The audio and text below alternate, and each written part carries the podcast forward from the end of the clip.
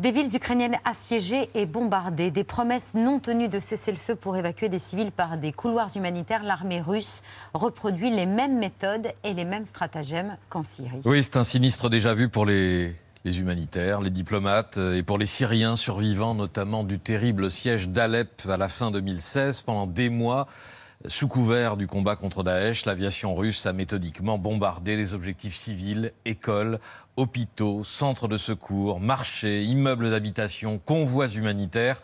Certaines cibles alors pulvérisées par des bombes à fragmentation, comme celles qui se sont euh, déversées sur Kharkiv, la deuxième ville d'Ukraine.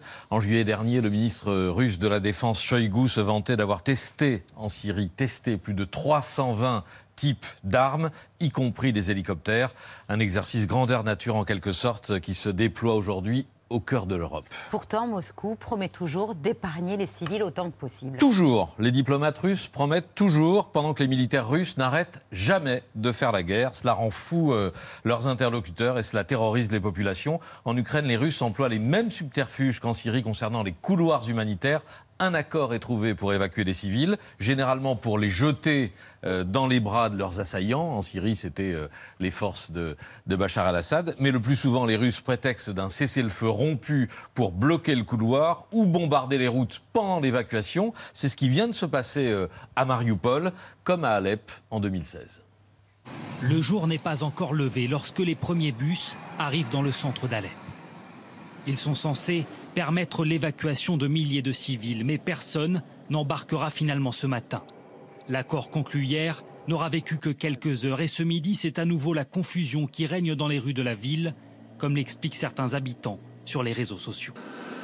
Bonjour mes amis, le cessez-le-feu est déjà rompu. Vous entendez les tirs de roquettes qui tombent? Il y a eu des blessés et c'est le régime qui frappe. À la peste, soumise à un déluge de feu, et finalement réduite à un champ de ruines, environ, euh, c'est une estimation, hein, celle de l'organisme euh, syrien des, des droits de l'homme. 8000 civils sont morts sous les bombes russes durant cette offensive. L'Ukraine est condamnée au même sort que la Syrie Alors c'est apparemment la volonté de Vladimir Poutine, aucun scrupule pour ce peuple frère, comme il l'a dit lui-même, même politique de la terre brûlée qu'en Tchétchénie et en Syrie. Ce qui change, mais pour combien de temps Ce qui change, c'est la capacité des Ukrainiens à se défendre et à infliger des pertes à l'assaillant russe. Il y a une semaine, Moscou a annoncé la mort de 500 hommes au combat. En quelques jours, c'était déjà considérable.